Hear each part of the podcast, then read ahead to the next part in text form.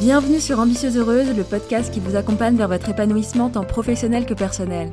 Je suis Amina Zamoun, ingénieure de formation et aujourd'hui également coach professionnel. Dans ce podcast, on va notamment parler blocage, croyances, pensées limitantes, problématiques pro et perso, sans tabou. Pour cela, chaque semaine, je vous livre une réflexion, mais aussi des outils concrets à appliquer immédiatement pour évoluer dans votre carrière et trouver votre équilibre de vie. Ça vous dit? Alors c'est parti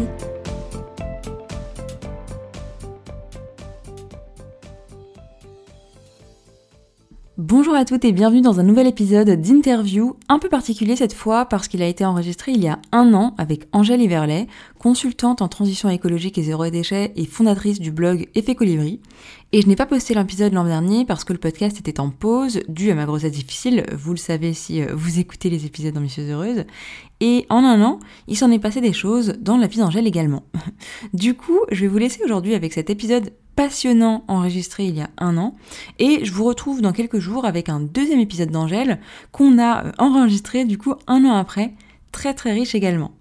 Sachez qu'Angèle vous parle dans le prochain épisode d'un week-end de déconnexion 100% féminin pour mieux se reconnecter à soi qu'elle organise le week-end du 12 mai.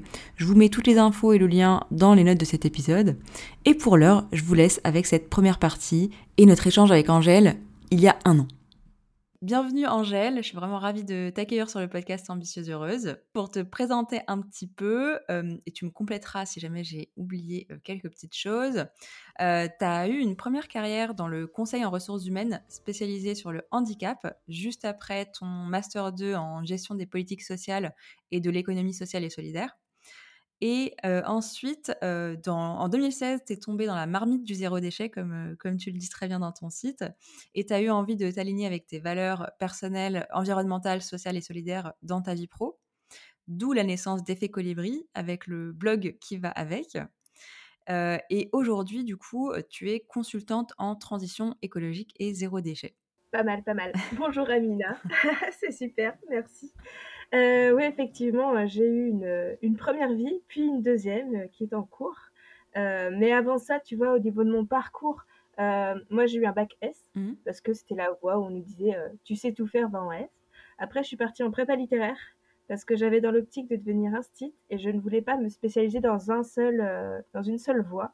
Et donc, la prépa littéraire avait l'avantage d'avoir plusieurs filières. À la fois, on faisait de la philo, de l'histoire, de la géo, du français, des langues. C'était vachement intéressant.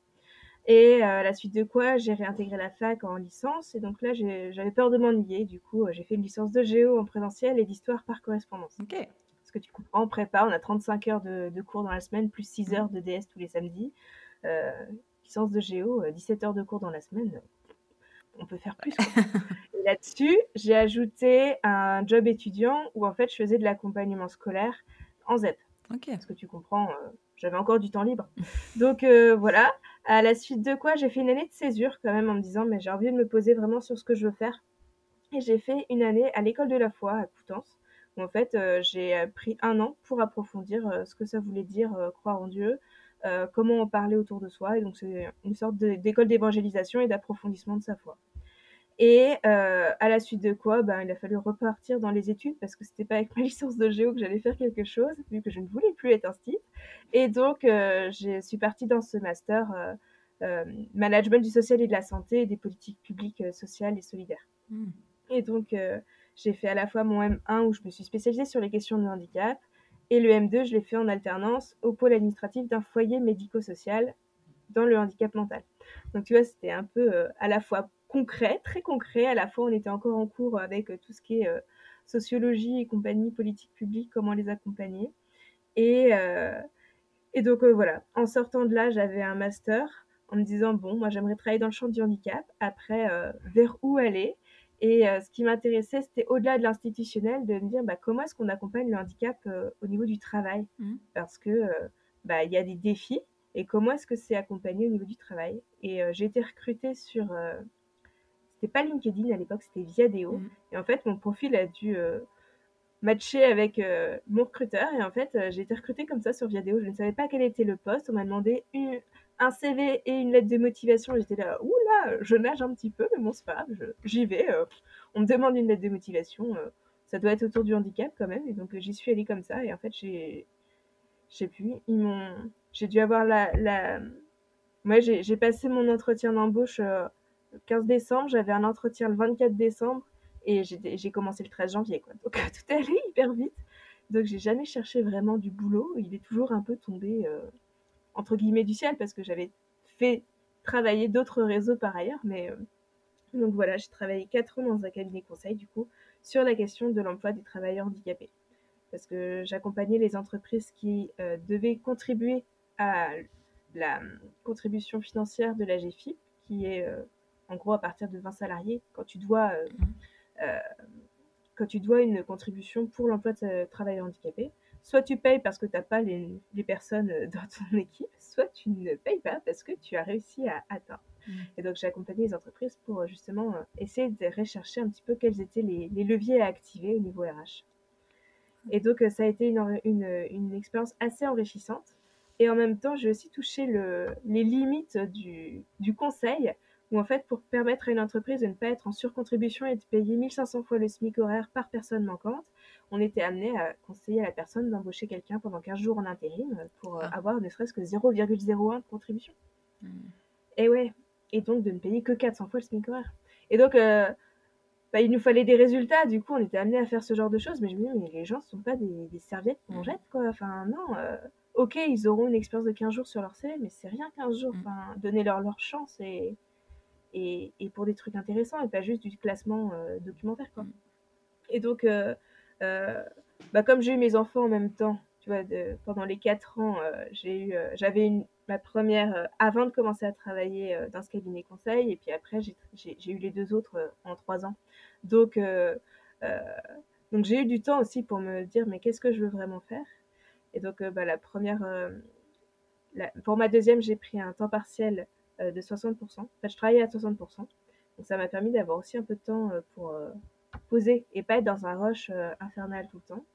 Et pour le pour le dernier plutôt, pour Joseph, le troisième, j'ai, pris un congé parental total. Cette fois-ci en me disant: «J'aurai du temps pour approfondir tout ça». Bon, le temps, je l'ai pas eu, mais par contre, j'ai eu du temps pour approfondir autre chose. Et en fait, c'est comme ça, en se posant des questions liées au fait qu'on est, bah, baissé en train de vie parce qu'un congé parental, heu, c'est beaucoup moins qu'un salaire à temps plein ou même à 60% eh bien, heu, on a dû faire des choix pour, heu, réduire notre budget alimentaire, pour réduire notre budget tout court.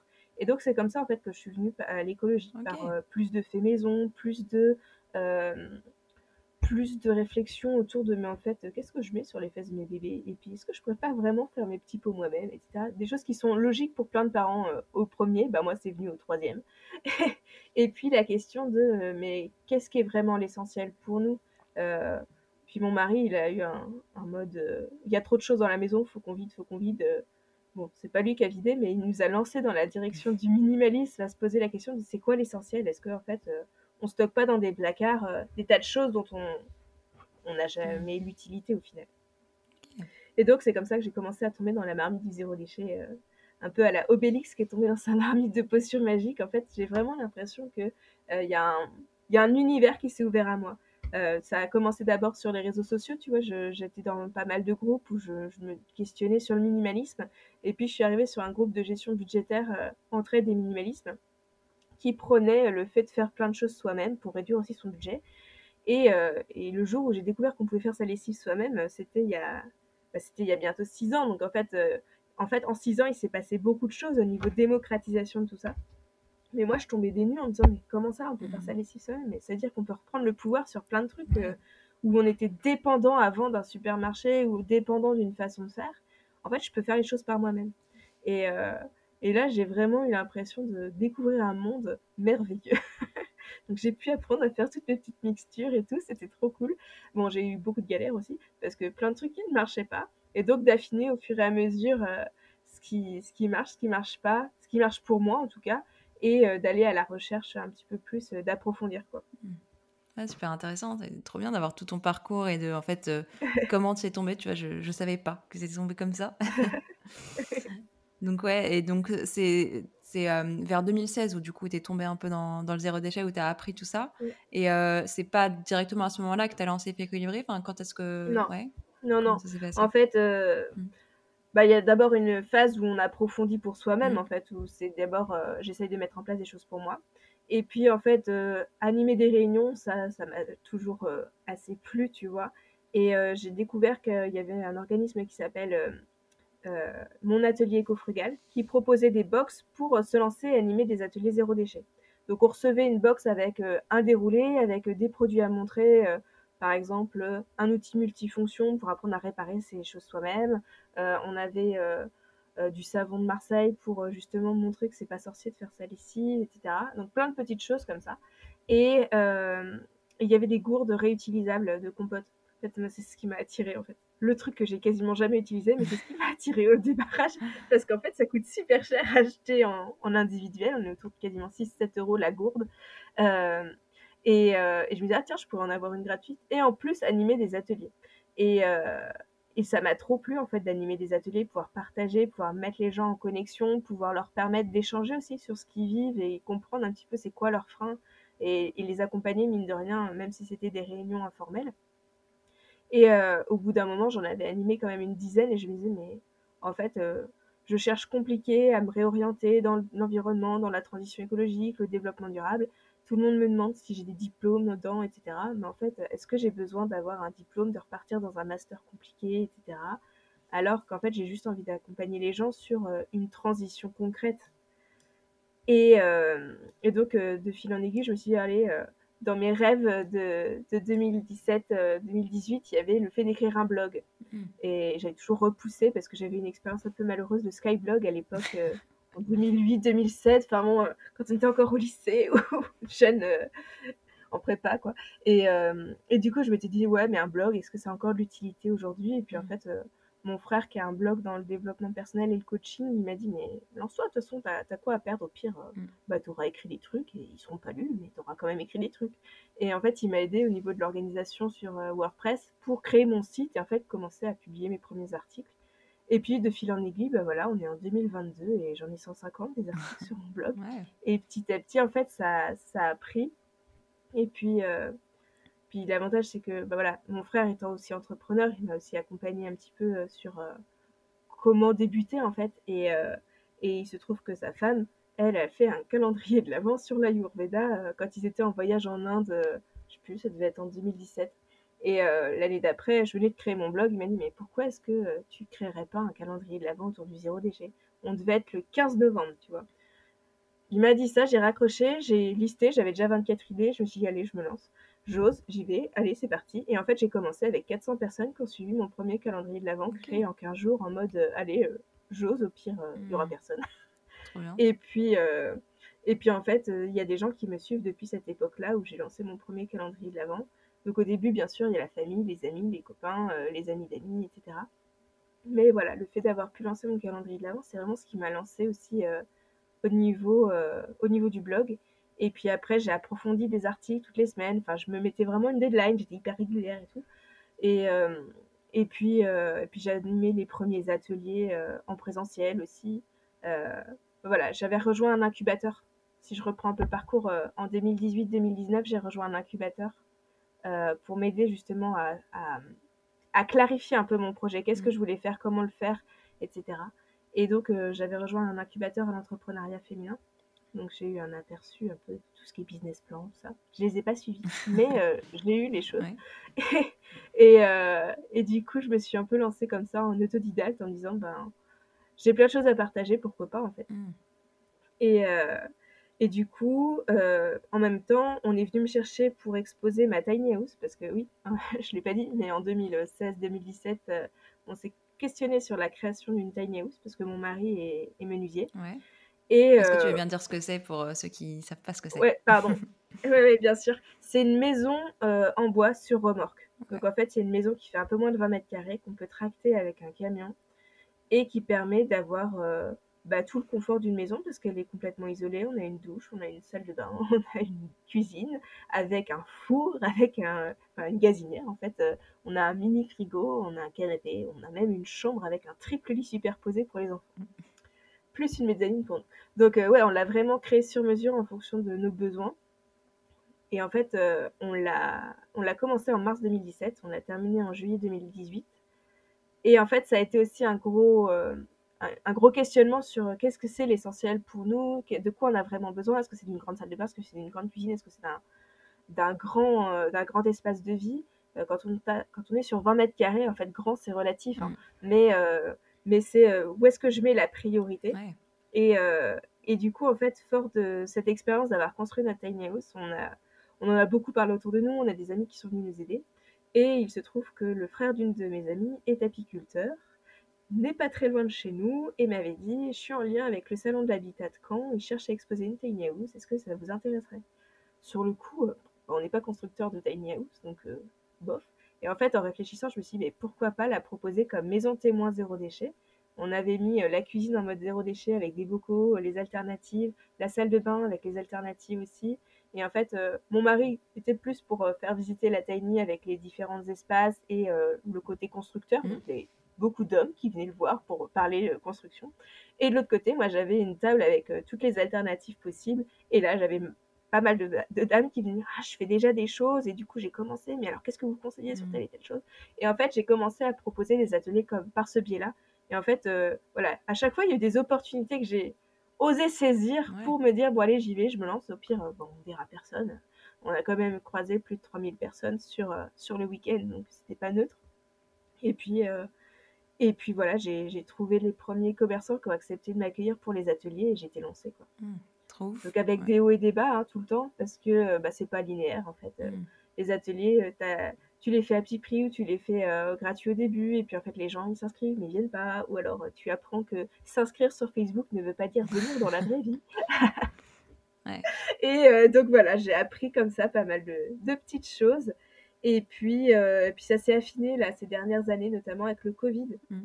Parce qu'avant, je faisais exclusivement des ateliers zéro déchet. Et puis, bah, le Covid m'a fait me ré, réaxer, hein, si je puis dire. Parce qu'en fait, euh, les ateliers n'étaient plus possibles. J'ai essayé de les faire un petit peu en visio, ça a marché un peu, mais pas tant que ça, en fait, euh, en, termes de volume. Mm. Et puis, je me suis vraiment posé la question de qu'est-ce qui fait qu'on dure dans la démarche parce qu'en fait, des gens qui débutent, qui se disent tout feu, tout flamme, allez, on y va, on fait notre lessive, etc., il y en a plein. Des gens qui durent dans la démarche et qui réduisent vraiment leur impact euh, écologique et qui, vont jusqu'à faire des changements audacieux, de vivre dans quelque chose de plus petit, de lâcher une voiture, de passer au vélo, même avec des enfants, de, des, choses un peu plus ambitieuses, en fait, ben, il y en a beaucoup moins. Hmm. Et euh, j'étais tombée sur une enquête euh, où on avait accès aux résultats en temps réel quand on répondait à l'enquête. Et j'avais vu qu'il y avait plus de 60% qui commençaient mais qui avaient abandonné dans les 6 mois. Et vraiment, ça m'a questionné de me dire, mais, mais c'est fou ça, moi, ça m'a tellement éclaté le zéro déchet et toute la démarche de transition écologique. Qu'est-ce qui fait que les gens n'y vont pas en fait? Et donc j'ai approfondi vachement la thématique du temps, la thématique du bien-être en prenant soin de soi en fait. Euh, et, et, donc euh, j'ai un peu approfondi vraiment ce que je voulais faire. Et donc mon message avec effet colibri, si je devance ta question, c'est d'accompagner en fait les femmes qui sont un peu overbookées, qui, qui, courent un peu après le temps et un peu partout. C'est comment simplifier son quotidien en lui donnant du sens et en, en le mettant au, service de ses valeurs, euh, notamment écologiques, mais ses, valeurs de mmh. famille, ses valeurs de, de, de, de, choses bien faites, ses valeurs de, de douceur. Enfin, voilà, on explore les valeurs pour aussi se dire, mais qu'est-ce qui est vraiment important pour moi et au service de quoi j'ai envie de mettre la priorité? Mmh.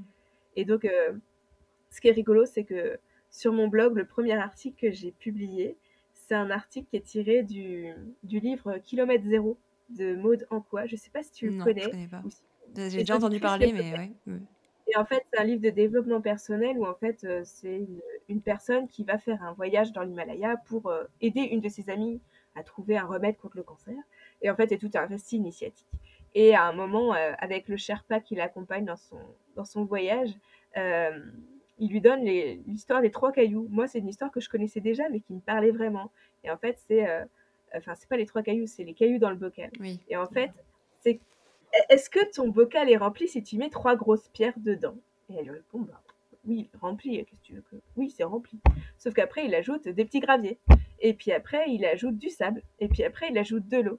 Et en fait, euh, il explique qu'en fait, euh, si on met pas d'abord les trois gros cailloux, les trois grosses priorités dans sa vie, mm et eh bien après, euh, tu, si tu remplis que de sable, tu auras rempli par plein de choses qui ne sont pas essentielles, et du coup, tu te sentiras pas nourrie, tu te sentiras pas euh, vraiment vivante, tu te sentiras presque même débordé par plein de choses futiles, ou en tout cas pas essentielles. Et du coup, il faut apprendre à mettre les choses dans le bon ordre, et donc à, mettre en, place des priorités dans sa vie.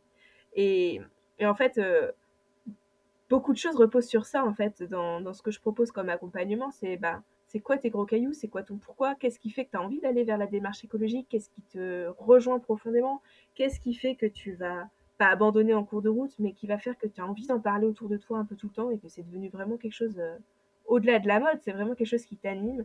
Et, euh, puis après d'aller creuser, mais alors euh, comment est-ce qu'on pose des objectifs? Enfin, Tu m'avais beaucoup inspiré avec tes objectifs Smart F, avec le fun de F. ça, ça m'avait trop plu dans tes podcasts.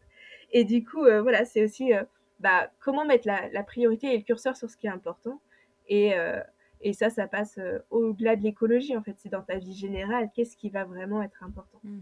Et donc, euh, moi qui partais d'un, d'un, présupposé très... Euh, on est dans une transition écologique, comment faire pour pas s'éparpiller dans mille et une choses, notamment dans mon dernier accompagnement qui s'appelle Cap Colibri. Et ben en fait, en accompagnant là 4 à 5 personnes, je me suis rendu compte que ça dépasse complètement l'écologie. En fait, c'est comment mettre les bonnes priorités dans sa vie, mm. c'est comment faire des vrais choix, c'est comment est-ce qu'on fait des choix qui sont en rapport avec aussi euh, ce qu'on porte au fond de nous. Et puis, et puis bah, quand on est euh, croyant, bah, est-ce que tu t'appuies aussi sur la parole de Dieu? Est-ce que tu t'appuies sur, euh, sur ce que disent les autres? Et Mais quels autres? Est-ce que c'est des personnes qui veulent ton bien? Est-ce que c'est des personnes qui ont tout le temps peur pour tout? Enfin, et, choisir aussi auprès de qui tu te ressources, auprès de qui tu vas chercher ta ligne directrice en fait. Mmh.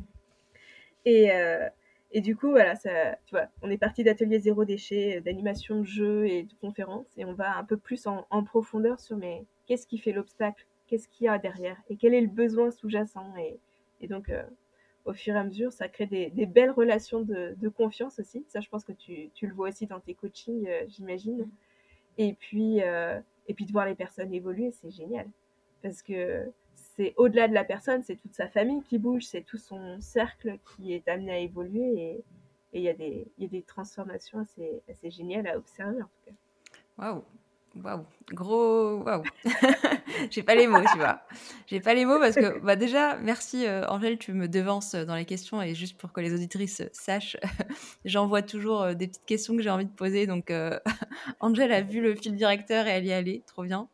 Et bah, ce que je retiens là de ce que tu nous dis par rapport à ton parcours, c'est que tu as beaucoup osé en fait. Tu as beaucoup osé saisir des opportunités et juste dire bah j'y vais et si ça marche pas tant pis plutôt que euh, plutôt que voilà euh, moi je me reconnais dans, dans l'option inverse et je pense que beaucoup d'auditrices vont se reconnaître et du coup j'ai envie de le partager ce truc de bah j'ose pas il faut que je fasse un truc parfait si je rate euh, c'est la fin du monde alors qu'en fait pas du tout t'oses des fois ça marche des fois ça marche pas t'apprends et tu continues. Et j'entends beaucoup ce truc de, ben, j'ai l'impression que ton entreprise a quand même bien évolué au fil de l'eau parce que justement, tu as saisi des opportunités, parce que tu es allé à la rencontre du besoin aussi des gens.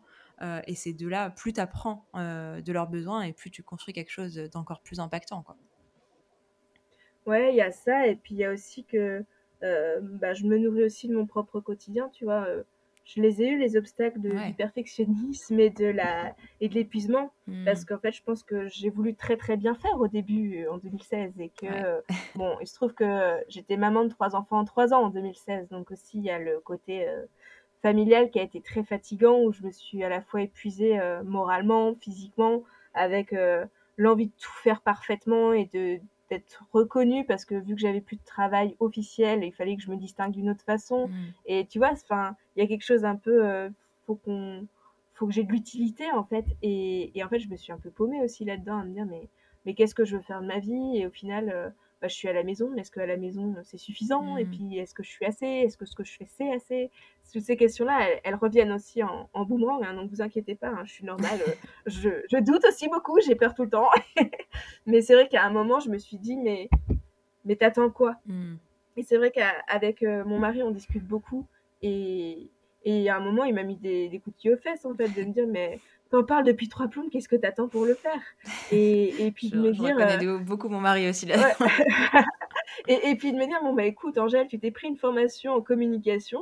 Eh ben, euh, elle a commencé au mois de mai. Euh, en septembre, tu me sors quelque chose qui aura été la concrétisation de ce que tu auras fait. Mmh. Donc, en fait, il m'a challengé en disant, mais il, te faut pas grand chose. Parfois, il faut juste l'étincelle pour pouvoir amorcer le démarrage, mmh. parce qu'en fait, tout est dans la tête déjà. Et c'est vrai qu'à force de cogiter en n'osant pas y passer, après, une fois que c'est, une fois qu'il y a le déclencheur, c'est fluide et ça va vite. Et c'est juste oser parfois. Et, et même si c'est moche au début, ben, on, apprend comme ça et on fait de plus en plus beau. Et puis, bah, je pense que ce qui, ce qui est la clé, c'est, de faire des choses qui nous ressemblent et pas de chercher forcément à, à, rentrer dans un moule, mais vraiment à faire les choses avec le cœur. Parce que si on cherche à jouer un rôle, mmh. euh, bah, on se fait rattraper parce que euh, au bout d'un moment, on s'y retrouve plus. Mm. Et du coup, bah voilà, c'est simplifier pour pouvoir faire quelque chose qui nous ressemble et en même temps, bah ouais, l'entrepreneuriat c'est aussi une école de vie où on apprend à se connaître. je pense que, je sais pas si ça te rejoint, mais moi j'ai l'impression d'avoir euh, d'avoir beaucoup évolué aussi euh, grâce à l'entrepreneuriat, grâce aux, portes qui se sont claquées, grâce aux, à toutes mes périodes de doute. Mais en fait, ça m'a forcé à creuser mm et à aller plus loin. Et c'est vrai que bah, je me suis fait accompagner aussi pour pouvoir euh, euh, dépasser certains blocages. Euh, et donc, bah, voilà, ça a permis d'aller un peu plus loin et, et plus vite surtout. Mm. Parce qu'au bout d'un moment, quand on est tout seul avec ses pensées, bah, on peut tourner en rond. Ouais, bah, je, je, peux que corroborer ça. Et, et, du coup, tu parlais aussi beaucoup de, bah, de toute cette période perfectionniste, de, de, de tous ces doutes. Comment tu fais pour les surmonter, toi? Euh, bah, j'écris beaucoup. Déjà, mmh. euh, j'écris beaucoup. J'ai un journal euh, qui n'est pas jour par jour, hein, mais souvent quand il y a une période où c'est très, très dense dans ma tête, où j'ai du mal à démêler la plotte, j'écris. Et en fait, ça permet de fluidifier ma pensée. Et donc, bah, c'est ce que tu appelles les flots de pensée. et en fait, moi, ça m'aide énormément de pouvoir poser des mots et, et d'aller un peu plus loin. Et puis, et puis vraiment ce, mais en fait, euh, c'est quoi l'enjeu? Mmh. C'est au, fond, qu'est-ce que je risque? Et donc, euh, bah, au début, euh, ce que je risquais, c'était de voir les mois passer parce que mon chômage allait s'arrêter. il s'est arrêté au tout début du Covid, donc autant te dire que j'étais un peu stressée. Et puis après, c'était, ben, ok, j'ai investi dans une formation pour moi. Ben, le but, c'est que je la rentabilise le plus vite possible. Et du coup, ben, allez, je questionne. Enfin, la formation de communication qu'on a suivie toutes les deux, euh, c'était bah, qu'est-ce que c'est quoi le problème de, la personne que, à qui je veux m'adresser, comment je peux l'aider et, et, vraiment je suis allée là-dessus en me disant bah allez euh, qu'est-ce que au, pire ça marche pas et puis ben de toute façon j'aurais bâti un contenu et puis ben si ça marche pas ça marche pas. Mm. mais j'aurais essayé. Et puis, euh, puis c'est comme ça qu'est né 5 minutes par jour pour redevenir zen en cuisine tu vois. Parce qu'en fait au confinement un des trucs qui est ressorti le plus sur les réseaux sociaux euh, dans mon entourage, mais pas que, c'est oh, on est là tous les jours, tous les midis, tous les soirs, euh, j'en peux plus de faire à manger. Et, c'était bah, comment accompagner vers une simplification des repas euh, pour pas s'épuiser à la tâche, à se dire j'en ai pour une heure tous les soirs à faire à manger ou tous les midis et tous les soirs. Et, en même temps aller vers une alimentation qui soit plus respectueuse des saisons, du local, etc. Donc, tu vois, pas forcément à dire il faut devenir végane, parce que je suis absolument pas végétarienne.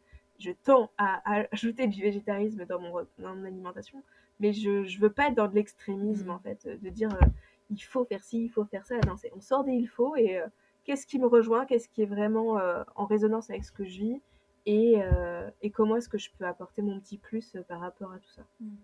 Ouais, j'entends beaucoup de bienveillance là et j'ai l'impression, de toute façon, à mon sens, c'est la seule façon euh, pour évoluer en fait. On ne peut pas passer d'un extrême à l'autre. Tu es obligé de passer par, euh, par des petits pas quoi. Donc, euh, et si je reviens du coup sur ta réponse pour comment est-ce que tu fais pour faire face à tous ces doutes et les surmonter, bah, j'entends un, le flot de pensée, donc effectivement de toi à toi. Et je dis souvent que c'est l'exercice le plus simple, gratuit, immédiat, accessible et le plus rentable parce que finalement, ça démêle beaucoup de choses. Un cahier et un stylo. Merci de montrer ton joli cahier bleu que les auditrices n'ont pas le voir.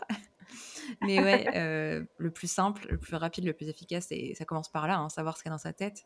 Et ensuite, du coup, de ce que tu as démêlé juste après, prendre les actions nécessaires, parce que du coup, parfois c'est juste bah, se mettre à l'action, parfois c'est prendre une formation quand on a besoin euh, et rencontrer des gens super, n'est-ce pas? C'est comme ça qu'on s'est rencontrés avec plein d'autres, euh, plein d'autres copines entrepreneurs aussi. Et, et ouais, juste se demander de ce dont on a besoin et, et y répondre. Quoi. Et ça semble simple, dit comme ça, hein mais... Ouais, et, et, et j'ajouterais, qu'est-ce qui est juste pour moi? Parce que Et des fois, on se met la barre tellement haute que c'est pas juste pour nous, que ça nous demande un travail à considérer, etc. Et en fait, c'est qu'est-ce qui est juste pour moi? Mm. Et puis, je pense qu'il y a aussi le côté euh, saisir des opportunités. Mm. Euh, et ça, le blog, il a été assez magique pour ça, parce qu'en fait, je fais absolument pas de prospection. Euh, je... Ouais, je, je, je, je, ne vais pas cibler les entreprises, et le peu que j'avais fait, ça n'avait absolument pas marché. Donc, je m'étais dit, bon, bah, on va attendre les opportunités et créer le contenu qui va faire que les opportunités Ouais, vont c'est ça. Parce que les opportunités, elles n'arrivent pas comme ça par magie. Ah non, non, non, bien sûr, c'est c'est un- c'est- c'est- c'est prendre les choses dans l'autre sens, en fait. Ouais.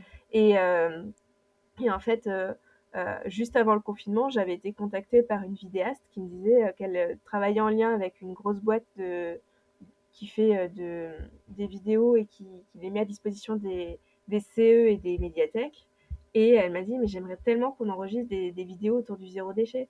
Et moi, j'avais jamais fait de vidéo, j'étais pas du tout à l'aise, surtout avant le Covid, parce que après, on prend le pli hein, de, de se voir en, en vidéo et tout, mais avant, c'était pas du tout ça. Et en fait, on a enregistré, je crois, une quinzaine de vidéos euh, sur les ateliers que je faisais euh, le plus, euh, le plus souvent. Et puis en fait, ça m'a décoincé à un truc, parce qu'en fait, à force d'en faire, on m'a dit, du coup, on arrive bientôt vers Noël, est-ce qu'on en ferait des spéciales Noël autour du do it yourself et, et de la réutilisation, de la récup? En fait, j'étais lancée, quoi. Mm. Et, et derrière est né le calendrier de l'Avent euh, 2.0 où en fait maintenant il y a à la fois de la vidéo, des tutos créatifs, de la, des recettes de cuisine. euh, et donc il y a un nouveau, euh, une, nouvelle, une nouvelle branche d'effet colibri qui s'est euh, modernisée parce que tu vois, j'étais partie du calendrier de l'Avent où Ouais. c'était juste un mail par jour avec une idée zéro déchet. Bah, Aujourd'hui, on est vraiment dans un truc un peu plus gros, un peu plus gros où le but c'est à la fois de se questionner sur Noël, qu'est-ce que ça veut dire, qu'est-ce qu'on veut vivre à Noël, qu'est-ce que ça veut dire euh, les cadeaux, est-ce que euh, euh, si on t'offre un cadeau c'est suffisant, mais suffisant ça veut dire quoi? Et du coup, comment tu te sens aimé en fait? Euh, Et du coup, tu vois, aller détricoter un petit peu tout le autour de Noël avec le côté, mais en fait, qu'est-ce qui fait que tu te sens aimé et qu'est-ce qui fait que tu vas dire aux autres que tu les aimes? Et en même temps, euh, faire des cadeaux par soi-même, faire des cadeaux qui soient utiles, qui soient gourmands, qui puissent être un petit peu euh, différents en fait de euh, ok, euh, tu, veux, tu aimes la musique, je vais t'offrir un CD, euh, ben, quelque chose d'un peu plus personnalisé et puis qui te permette à la fois de t'évader parce que tu crées quelque chose euh, à base de rouleau de papier toilette et, en même temps qui fait que bah, tu es dans de la récup, tu donnes du sens à quelque chose qui serait parti à la poubelle et puis tu te poses.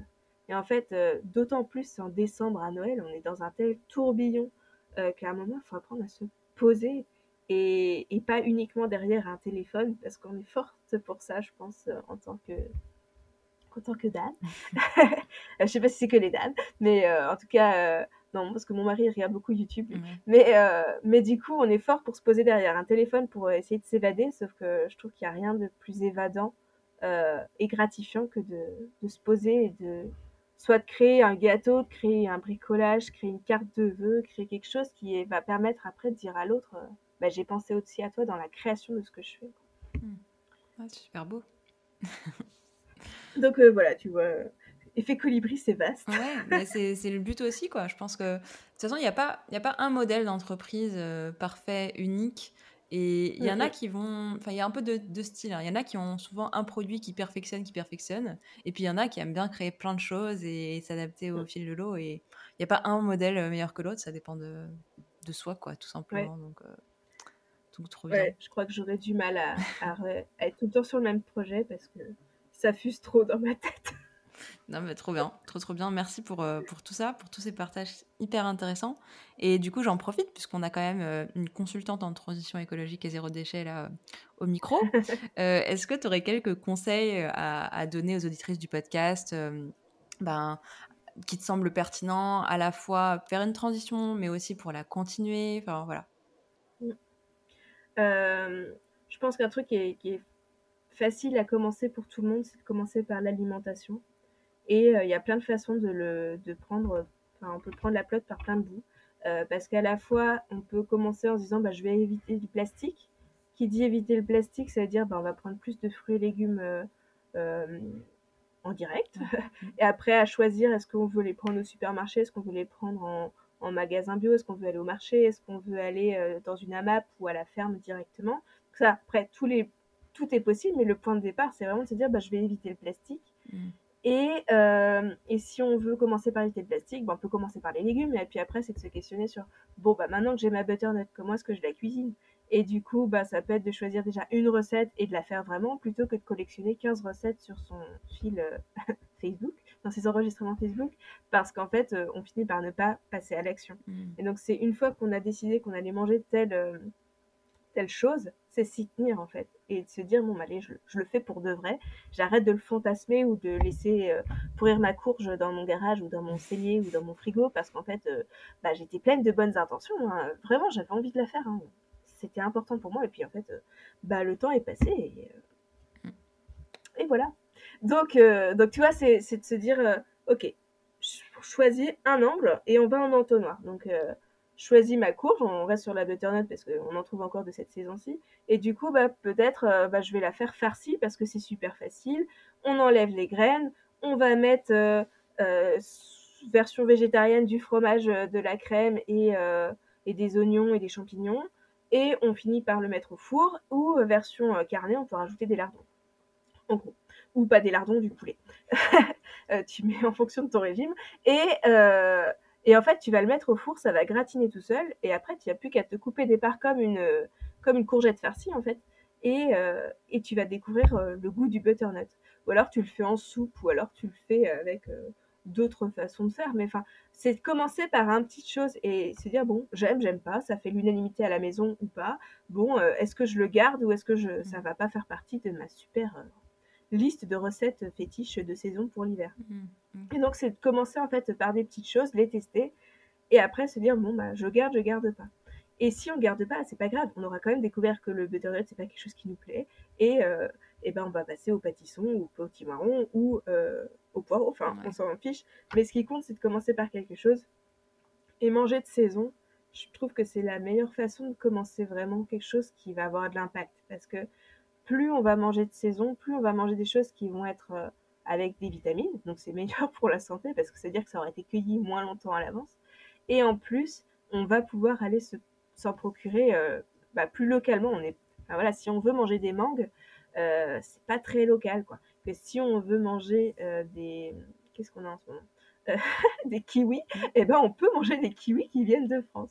Et, et du coup, tu vois, c'est vraiment euh, choisir un petit peu où est-ce qu'on va mettre son, son curseur et son objectif. Mm. Donc, si on continue sur l'alimentation et le zéro plastique, eh ben, ça peut être par exemple de réduire euh, le nombre de bouteilles qu'on achète.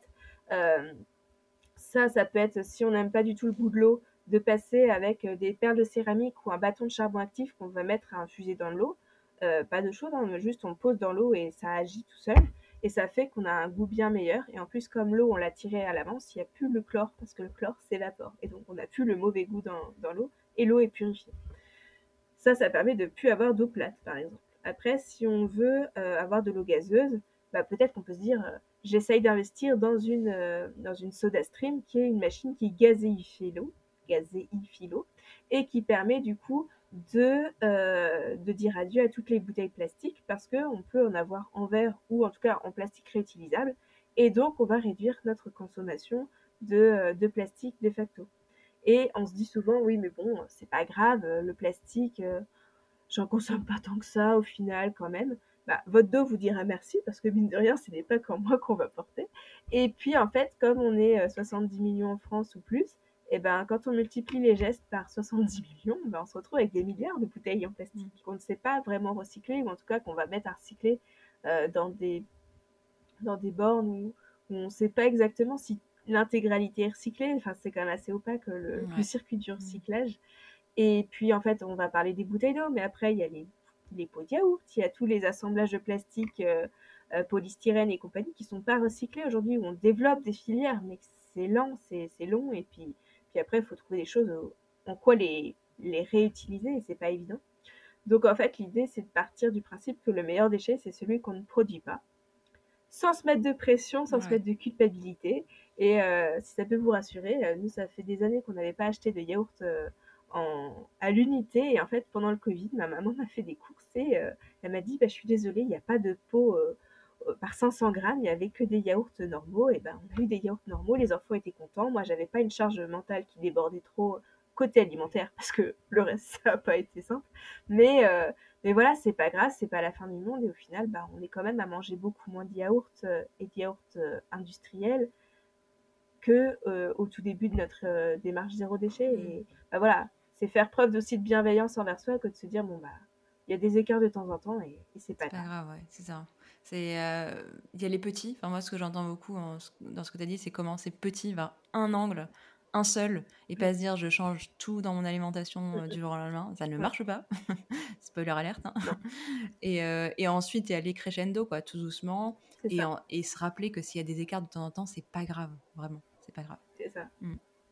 Mais puis c'est comme ça qu'on apprend. Euh, Il y a des fois, on veut très bien faire et on va choisir euh, telle marque parce que euh, Ouais. Elle nous annonce que c'est du plastique recyclé ou que si ou que l'emballage est, est 100% euh, top. Et au final, on se rend compte que euh, la viande, elle vient de je sais pas où ou que le, produit n'est pas n'est pas si clean que ça. Bah c'est pas grave, on aura fait un premier pas pour aller vers du mieux et puis au fur et à mesure, bah, on, ira vers vraiment plus de quelque chose de- d'encore mieux quoi. Ouais. Et puis, euh, c'est pas se dire qu'il faut absolument tout faire. Mm. Moi, par exemple, la pâte feuilletée, je ne la fais pas. Mm. Donc, euh, bah, j'ai encore du plastique avec la pâte feuilletée. Alors, je fais la pâte brisée, Ouais. mais la galette des rois, par exemple, ben, c'est meilleur avec de la pâte feuilletée. Et, euh, et j'ai choisi de continuer à avoir euh, de la pâte feuilletée faite par des industriels plutôt que de me dire il faut absolument que j'ai le robot qui va me permettre de faire la Mm. pâte feuilletée moi-même et de me mettre une une charge supplémentaire parce que derrière, il faut que je le rentabilise.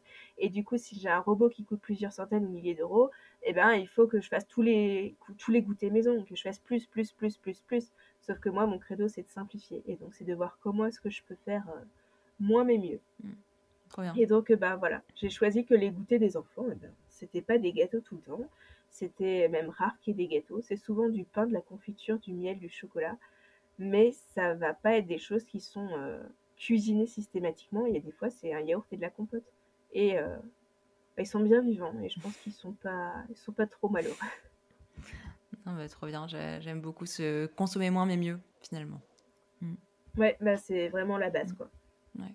Et vraiment, c'est après, ça va être, euh, bah, si on a de l'espace, euh, c'est de pouvoir créer un compost pour que euh, bah, la poubelle elle diminue rapidement. Dans ces cas-là, on a quasiment euh, 30% de ces déchets qui peuvent être des moyens de- d'amender la terre et donc de donner de l'engrais naturel euh, Ouais.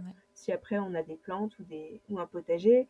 Ça va être de pouvoir euh, réduire euh, ses déplacements si on peut en euh, marchant davantage ou prenant son vélo. Ça va être de se questionner est-ce que j'ai vraiment besoin de cet achat-là ou pas? Euh, Et au-delà du besoin, c'est euh, à quel besoin est-ce que ça renvoie chez moi si j'achète ce truc? Est-ce que c'est euh, j'ai besoin de me rassurer? Est-ce que j'ai besoin de me faire plaisir? Est-ce que j'ai besoin de euh, combler un manque parce que j'ai passé une journée pourrie? Est-ce que euh, j'ai, je suis frustrée parce que là, les enfants, ils ont, ils ont vraiment été à hurler tout le temps et du coup, je vais me ruer sur la plaquette de chocolat. Mince, j'ai plus de chocolat, je file au supermarché acheter du chocolat. Euh, c'est du vécu. Mais, euh, mais du coup, c'est de se dire, bon, bah, en fait, est-ce que euh, je peux pas trouver d'autres moyens pour répondre à mon besoin Ouais. qui est juste de prendre du temps pour moi Mm. avec un, un, un truc doudou? Bon, ça passe beaucoup par le chocolat pour moi et c'est pas bien parce que c'est une des deux, ou troisième cause de déforestation mondiale, donc c'est- pas très bien. Mais en même temps, euh, bah, c'est de- d'en prendre du meilleur, moins, et, euh, et parfois il y a des craquages, et il y a des craquages. Ouais. Pas Et si ça permet de de ne pas craquer sur autre chose par derrière, euh, le fameux robot à, à plusieurs centaines d'euros, bah, la plaquette de chocolat est quand même, elle est quand même bienvenue. Enfin, c'est un exemple farfelu hein, là, parce que c'est pas du tout les mêmes enjeux euh, financiers, mais, euh, mais voilà, c'est de se dire bah, quel besoin ça renvoie chez moi, Mhm. et en fait, est-ce qu'il n'y a pas d'autre façon d'y répondre avant d'aller acheter? Mais ça, c'est valable pour le chocolat, c'est valable pour les fringues, c'est valable pour les chaussures, c'est valable pour le maquillage, c'est valable pour plein de choses où on se dit allez, euh, je me fais un plaisir parce que là, j'ai vraiment passé une mauvaise journée. Et en fait, c'est bon, bah, en fait, est-ce que juste appeler ma meilleure amie, ça aurait pas suffi à, vider un peu mon camion ben de tout ce qui, déborde ou de prendre mon journal et d'écrire? Et après de pouvoir me nourrir autrement en fait parce que j'ai le sentiment qu'on se remplit de plein de choses que ce soit euh, no nos pensées que ce soit à l'intérieur de notre corps par l'alimentation que ce soit à l'intérieur de nos maisons par tout ce qui déborde partout et qu'en fait ça nous rend pas plus heureux Mm. et du coup l'idée dans le fond c'est vraiment de se dire bon bah comment est-ce que euh, simplifier aller vers l'essentiel c'est aussi se remplir de ce qui va être le plus impactant pour soi, le plus impactant pour le monde, pour les autres, pour, euh, pour la vie, Dieu, ce que tu mets derrière. Et, euh, et comment est-ce qu'en fait, euh, euh, bah, tu vas être plus heureux en fait. Parce que je pense que le matérialisme ne rend pas forcément plus heureux, mais au contraire rend esclave de plein de choses et que euh, bah, c'est le toujours plus vite, toujours, euh, toujours plus, toujours plus vite en fait. Et on est pris dans un tourbillon et, et je pense que s'il y a autant de burn-out aujourd'hui, s'il y a autant de gens qui sont euh, avec des angoisses, avec plein de questionnements, de doutes, de peurs, bah, c'est aussi parce qu'on n'arrive pas à s'extraire de ce tourbillon. Mm. Et, et, du coup, la transition écologique, j'ai l'impression que c'est vraiment une, une façon d'être en opposition avec ce modèle sociétal et de se dire, maintenant, bah en fait, moi, c'est la lenteur qui est plus importante pour moi, c'est la déconnexion, mmh. c'est me reconnecter à ce qui est vraiment important. Et, et comment aller à, la découverte de ce qui est vraiment important si on s'arrête jamais? Ouais. Ah, c'est hyper fort ce que tu dis et enfin, ça me fait vraiment penser que tout est connecté euh, et, en même temps, là, on est hyper en phase parce que je suis en train de terminer un épisode de podcast sur euh, les tampons émotionnels. Et les tampons émotionnels, c'est tout ce qu'on utilise euh, pour fuir un peu la réalité. Et du coup, c'est très lié au matérialisme, hein, parce qu'on va, bah, à la nourriture déjà, de base, hein, parce qu'on va beaucoup manger pour se combler, pour se remplir. En fait, il y a ce truc de se remplir, alors qu'en fait, on a besoin, effectivement, comme tu le dis très bien, bah, souvent d'autres choses, en fait, de se connecter à quelqu'un d'autre, euh, de vider son sac. Euh, on va aller acheter pour se remplir, là encore, alors qu'encore une fois, c'est le, même besoin derrière, mais qu'on va aller combler mmh différemment. Et ça me fait vraiment dire que tout est hyper connecté. Et euh, finalement, si on revient juste à la base, à ce dont on a besoin, et à, à effectivement aller à l'encontre de la société actuelle de toujours plus, toujours plus vite, euh, bah, ça résout beaucoup de problèmes. Quoi. Ouais. Et je sais pas si tu l'as lu, peut-être que si, euh, le livre Cessez d'être gentil, soyez heureux.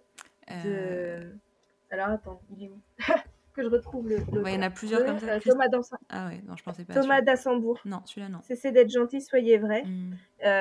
il parle de la communication non violente comme étant la base en fait pour construire un monde meilleur en fait d'apprendre à mettre des mots sur ce qu'on ressent pour pouvoir après exprimer ses besoins, pour pouvoir mmh. après dire de quoi on a vraiment besoin. Et, et, et, en fait, c'est pas juste je suis en colère pour être en colère, mmh. je suis en colère parce que j'ai une frustration. Cette frustration, elle vient de ça, j'ai l'impression de ne pas être aimée.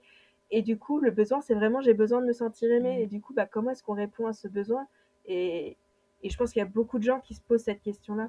Et, euh, et au moment où on enregistre, on est à quelques jours de la Saint-Valentin et j'arrête pas de voir des pubs pour. Euh, pour euh, des chocolats, pour des massages, pour des trucs comme ça, mais est-ce que c'est vraiment ce qui va nous permettre de connecter avec celui qu'on aime en fait? Mm.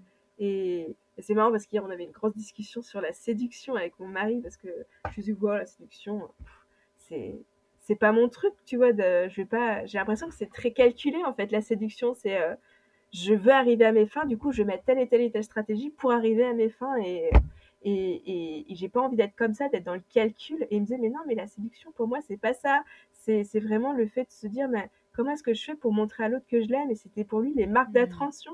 Et, et c'est rigolo, mais en fait, on voulait dire un peu. Euh, euh, ce qui était important pour nous deux, c'était de se montrer qu'on s'aime par à la fois du concret, mais aussi des temps partagés, par des discussions qui nous font avancer, etc.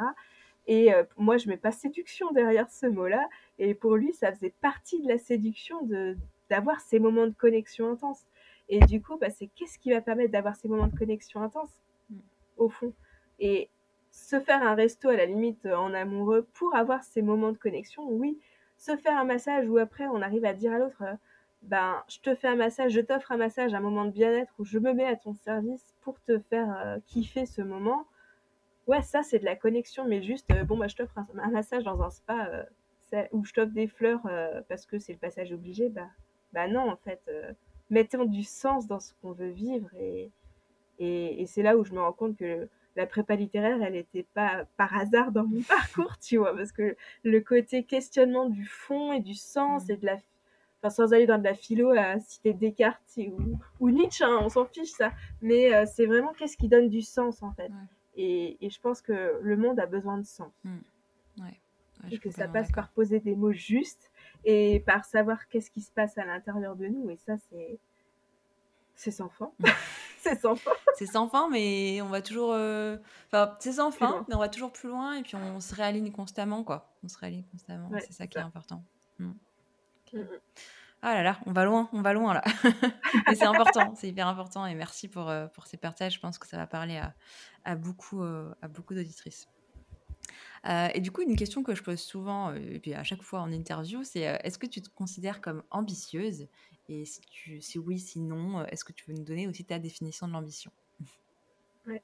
Bah là, heureusement que tu as donné la question, hein, parce que j'ai déjà cinq minutes avant, je disais, oh mince, c'est cette question-là. Et en fait, tu m'as énormément fait travailler sur la question du mot ambition, parce qu'en fait, pour revenir au tout début de mon entreprise, Déjà, je voulais pas créer une entreprise au début. Euh, si j'avais pu créer une association en étant la seule euh, dans l'association, etc., ça m'aurait tellement été plus facile. Parce qu'en fait, pour moi, euh, l'entrepreneuriat, l'entreprise, c'est des questions de fric, c'est des questions enfin d'exploitation. C'est les entreprises, elles polluent, elles cherchent avant tout le profit. Et tant pis pour les personnes qui sont derrière. Enfin, tu vois, ça, ça faisait écho à mon histoire aussi de consultante où en fait, mm. pour gagner de l'argent, tu vas exploiter d'autres personnes pour leur leur maladie ou leur handicap. Enfin, c'est grave. Euh, et, donc, ambition, ça faisait partie du package entreprise égale mauvais. et, euh, et puis, en fait, j'ai adoré quand tu as commencé à, travailler sur ce mot-là parce que tu as, as, décrypté un peu de dire, bah oui, ça, c'est ce qu'on entend souvent qu'ambition, c'est pas forcément positif, etc. Et en fait, euh, bah, aujourd'hui, pour moi, l'ambition, c'est l'envie de faire bouger les choses à ma mesure. Mhm aligné avec mes valeurs qui sont la simplicité, l'authenticité et puis l'envie de faire de son mieux en fait, euh, en étant vraiment moi et connecté à ce qui est important pour moi. Et euh, c'est plus chercher à, minimiser mon activité parce qu'au début, je faisais des petits ateliers par-ci par-là, je mmh. faisais des petites choses, etc. Et en fait, j'ai pris conscience que j'avais pas à minimiser en fait, que je pouvais euh, oser dire que ouais, j'avais une entreprise. Hein, parce que dans ma famille élargie, si tu veux, ma tante euh, à Noël qui me demande euh, Mais alors tu fais quoi? Parce qu'en fait, tu es mère au foyer. Et je lui dis Bah non, non euh, j'ai une entreprise, je génère du chiffre d'affaires, je paye des impôts avec l'URSSAF et des fois ça, ça fait mal. Et, et puis, puis non, non, je, je, ne cherche pas à être mère au foyer, j'aurais quelque chose qui me manque. Et, et elle, était Ah bon, ah bon mais je comprends vraiment pas ce que tu fais. Les gens te payent pour ça. Et j'étais bah, bah oui, en fait, il y a, y a, une transition à accompagner et puis il y a. Mmh y a des prises de conscience à susciter par euh, les conférences, il y a des il y a, y a un accompagnement aussi au niveau euh, concret. Euh, encore ce matin, tu vois, j'étais en atelier avec une petite dame qui, qui me disait qu'elle qu'elle avait eu mon atelier à Noël, plus deux livres, qu'elle avait feuilleté les livres, mais qu'elle avait, elle n'était pas passée au concret. Mmh. Et un des premiers trucs que je lui ai montré, c'est comment aromatiser son vinaigre avec des, des pots d'agrumes pour, le, pour éviter les huiles essentielles. Et donc avoir un vinaigre qui sent moins fort et qui est parfumé. Et elle m'a dit, oh là là, mais heureusement que vous m'avez montré, j'aurais jamais essayé. Mm. Et, et, en fait, euh, le fait de pouvoir montrer, le fait de pouvoir transmettre dans le concret, dans, dans la matière, comme on dit, euh, ben, en fait, je trouve ça super important. Et, et, moi, je serais jamais passée aux couches lavables avec mon troisième si on m'avait pas montré que les couches lavables, ça voulait pas dire euh, gros popotin et, et couches qui fuitent tout le temps. Et en fait, j'ai vraiment besoin de passer par ce concret, moi, pour pouvoir se rendre compte de ce qu'on fait. Et, et, ça, ça a de la valeur en fait. Et, et j'ai vachement, vachement travaillé sur euh, mon rapport à l'argent, mon rapport à la valeur, et en fait, euh, pour arrêter de minimiser ce que je fais, et en fait me dire, mais, mais non, en fait, euh, aujourd'hui, il y a toute une transition à accompagner, qu'elle soit à l'échelle des particuliers, à l'échelle des entreprises, à l'échelle des collectivités. Et en fait, c'est de l'utilité publique. Mmh. Donc pourquoi est-ce que je mettrais un chapeau dessus pour pour dire non en fait on va pas trop mettre pardon non on va pas trop mettre de lumière là-dessus parce qu'en fait c'est petit. Et je pense que là-dessus, j'ai eu un syndrome de l'imposteur, mon qui revient toquer à la porte, hein, il n'est pas complètement parti, mais parce que je suis autodidacte en fait. Et, hmm. et à ce niveau-là, je trouve que c'est assez difficile d'arriver à, à, asseoir sa légitimité au début. Et puis en fait, euh, bah voilà, j'en suis plus au début. Je, je, vais hmm. bientôt avoir trois ans de, de déclaration d'activité. Je vais avoir 150 euh, euh, articles de blog. J'en suis à mon quatrième calendrier de l'avant. Je, j'ai je sais pas combien de vidéos qui, qui, accompagnent des milliers de personnes via la plateforme euh, en ligne euh, avec ma copine vidéaste. J'ai euh, voilà, je commence à avoir aussi une certaine ancienneté entre guillemets qui me permet de me dire mais en fait c'est pas petit ce que je fais. Et, et, le but c'est de le faire rayonner. Et en fait pourquoi est-ce que je, chercherais à mettre ouais à cacher ça en fait? Et il y a quelqu'un qui m'inspire beaucoup à ce niveau-là, c'est Christine Levicki. Euh, c'est une coach euh, qui vit aux États-Unis et qui a écrit J'arrête de râler, entre autres. Et, euh, et, dans un autre de ses livres qui s'appelle Wake Up, elle dit Mais arrêtons d'avoir peur de notre brillance. À un moment, c'est pas pour nous et pour se faire bien voir, c'est juste pour pouvoir porter la lumière au message qu'on porte. Et, Et, et, si ce message, il est aligné avec qui on est et qui, qui coche toutes les cases de respect de l'environnement, de respect de la nature, euh, bon, même si on peut toujours mieux faire, tu vois, et ben en fait, pourquoi on n'oserait pas le faire? Et, c'est vrai que moi, j'ai été vachement bloquée par le côté autodidacte, par le côté c'est de l'utilité publique, du coup, il faudrait que ce soit gratuit et du coup, que les gens ils aient accès à tout gratuitement. Sauf qu'en fait, le gratuit, ça a ses limites aussi, parce que pour avoir fait euh, mes ateliers gratuitement au début avec euh, mon atelier éco-frugal, euh, j'ai dû animer autant d'ateliers que j'en ai annulé parce que les gens ont annulé à la dernière minute. Donc en fait, c'est frustrant de se dire je passe beaucoup de temps comme à, à annoncer le truc, c'est gratuit, venez, je prends du temps pour vous. Ah bah non, tu comprends, il fait trop chaud. Ah bah non, mmh. tu comprends, c'est trop loin. Ah bah non, tu comprends. Bah non, je comprends pas. du coup, bah au moins quand il y a un prix, même s'il y a peut-être moins de monde, eh ben, il y a des gens qui sont plus engagés. Et après, bah, tout est une question de dosage hein, pour trouver des prix qui vont être à la fois justes pour nous, juste pour les personnes qu'on va accompagner, et, euh, et puis euh, qui permettent de manger à la fin du mois, parce que malheureusement, je ne paye pas mon loyer en produits. ouais. c'est hyper, euh, hyper fort de voir jusqu'où tu as mené cette question sur l'ambition et sur en fait, ben, ouais, si si ça permet au message de passer, enfin, c'est quoi le mal dans ça? Au contraire, c'est quoi, le problème C'est quoi le problème? C'est ça. Et du coup, est-ce que tu es une femme ambitieuse? Eh ben, de plus en plus, oui, je, je le suis de plus en plus. Mm. Et puis, je pense que le, le fait de voir mon CA monter aussi d'année en année, même s'il est parti de très bas et qu'il monte. Euh, bon, il double, mais quand on part de très bas, c'est plus facile de doubler. Euh, et ben en fait, c'est de me rendre compte aussi que ce que je porte, ça, ça trouve de l'écho en fait, et que bah, du coup, c'est ce que je dis, l'ancienneté apporte une légitimité aussi de base parce qu'en fait, je prends confiance aussi en moi, je prends confiance en mon message. Euh, même si euh, parfois j'ai l'impression d'être un arbre avec trois troncs et 15 branches, euh, bah, en fait c'est moi et, et j'ai dû apprendre à me réconcilier avec moi mmh. pour me dire bah, en fait c'est moi qui suis à la base de tout ce que je crée, je me nourris énormément de mon, de ma vie perso parce que euh, ben, le, zéro déchet, l'écologie, la transition écologique, ça se vit dans le concret et donc on n'est pas uniquement dans des, mm. dans, dans des choses qui se réfléchissent, mais il y a un moment où il faut passer à l'action. Et, euh, et du coup, je pense que c'est ça aussi qui fait qu'on me lit. C'est qu'à un moment, je partage les choses de la vraie vie mm. et avec euh, un vrai retour d'expérience. Je cherche pas à faire un roman magique, hyper fluide non, il y a des fois où ça marche pas, il y a des fois où ça va pas, il y a des...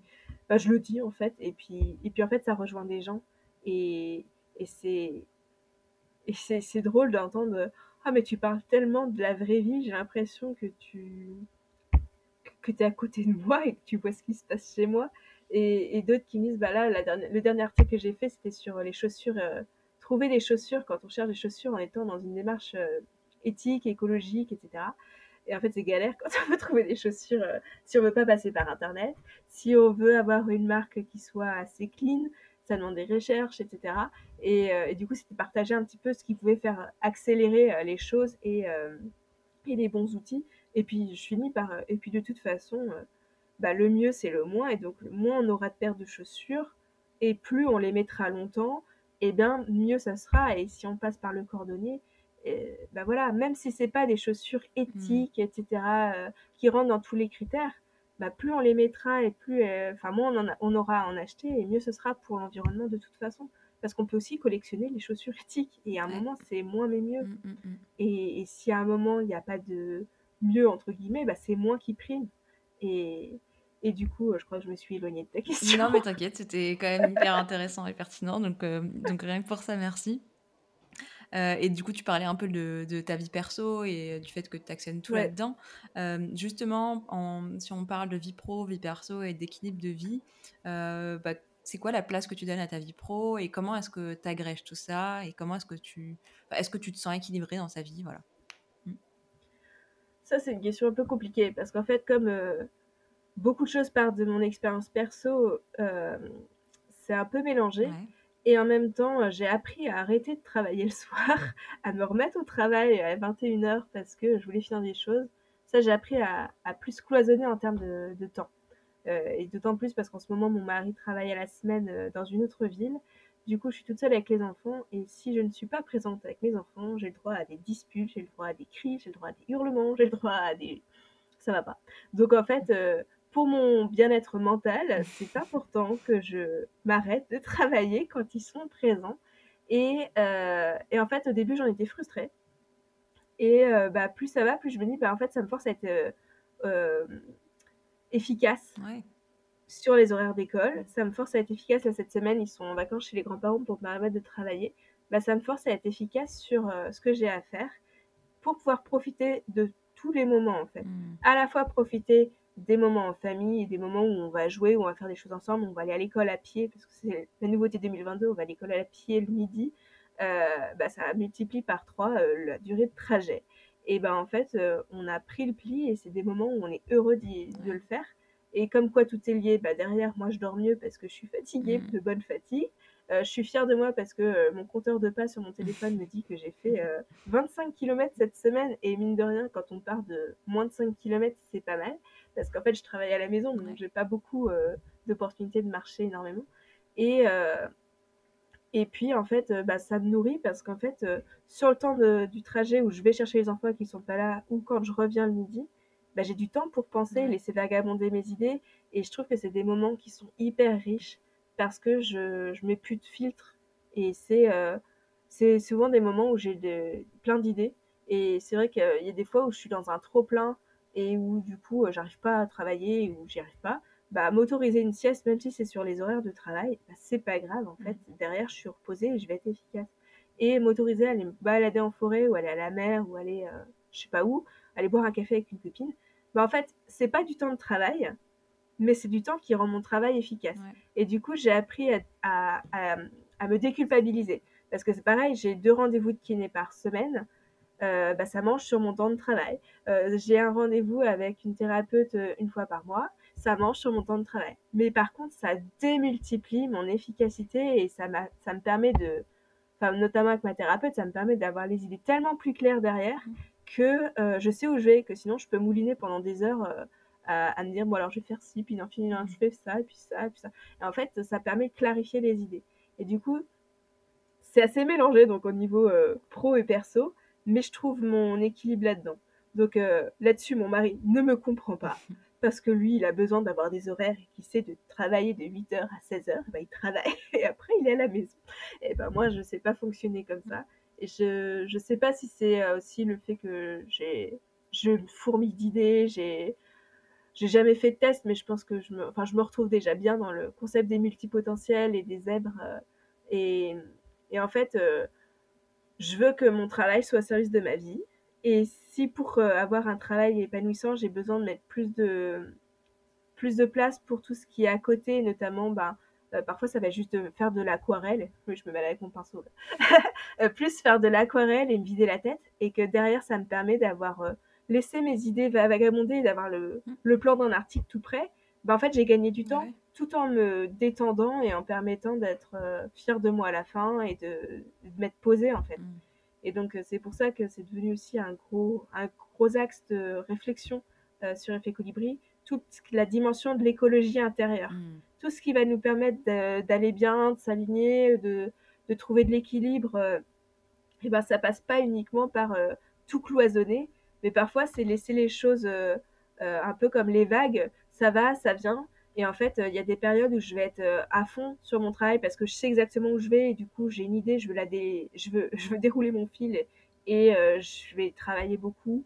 Et il y a des périodes où je m'autorise à, être en vacances avec mes enfants parce que de toute façon, si je ne le fais pas, je le paye par d'autres par d'autres moments. Enfin, ça se paye de toute façon.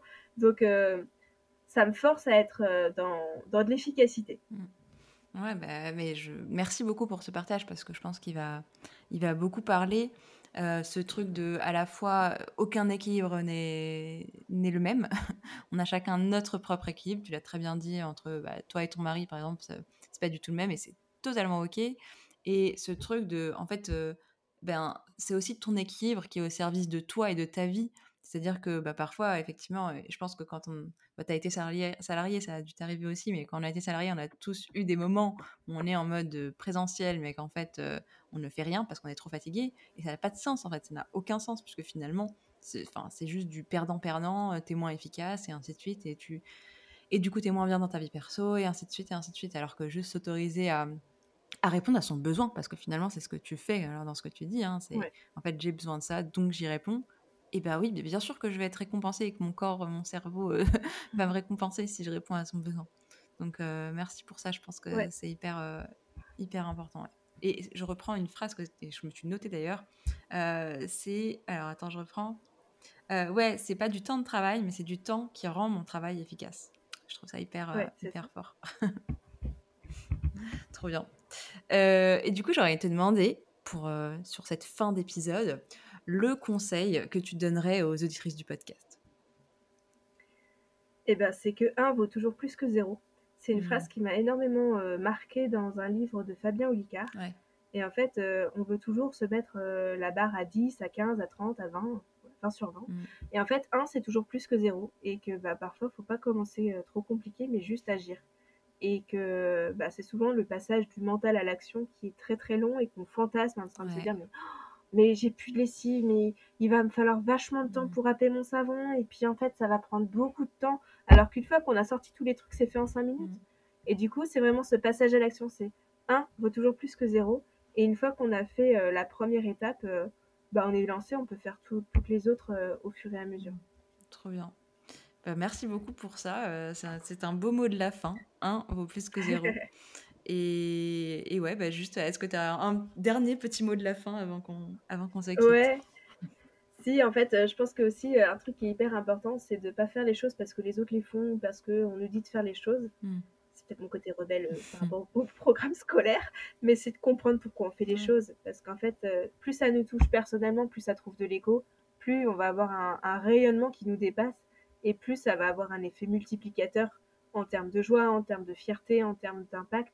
Et, et, parfois, juste en étant hyper authentique, de dire, ben, en ce moment, ça va pas trop, mais voilà ce que je mets en place pour que euh, ça aille un peu mieux.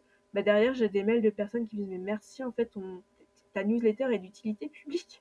Et, du coup, bah, je me dis, bon, bah, pourtant, j'ai quand même partagé que ça allait pas trop et que, et j'avais envie d'arracher les cheveux de mes enfants. Mais, euh, mais en fait, ça rejoint des gens dans ce qu'ils vivent. Et, et donc, euh, bah, voilà, pouvoir partager ce qui va vraiment avoir de la résonance sans chercher à tout calculer. Mmh. Euh, et en même temps, on nous dit tout le temps, oui, il faut appliquer telle recette, faire telle stratégie. Bah, non, en fait, il faut, faut, être soi d'abord. Mmh. Donc euh, voilà, c'est le mot de la fin. Il faut être soi d'abord. Trop bien.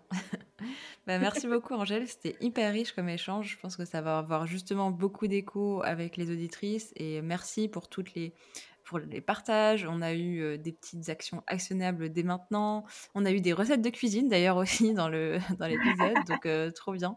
Merci pour tout ça.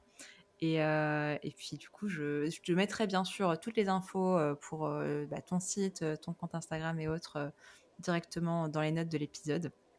Et, et, encore une fois, merci pour tous ces partages. Eh ben, merci à toi de m'avoir invité. Et puis, c'est, je, je, repars très rayonnante, tu vois. Ah. Je, je suis boostée. Trop bien. Donc c'est chouette. Bah, venez sur Ambitieuse Heureuse, vous repartirez boostée. c'est ça. Merci d'avoir écouté cet épisode jusqu'au bout. Si c'est le cas, j'imagine qu'il vous aura apporté. Vous pourrez retrouver l'article associé à cet épisode sur mon site ambitieuseheureuse.com. Et si vous souhaitez recevoir des outils d'auto-coaching, des partages d'expériences et bien plus encore, sachez que vous pouvez vous abonner à la newsletter des Ambitieuses Heureuses où je vous partage plus de moi et plus pour vous. À bientôt!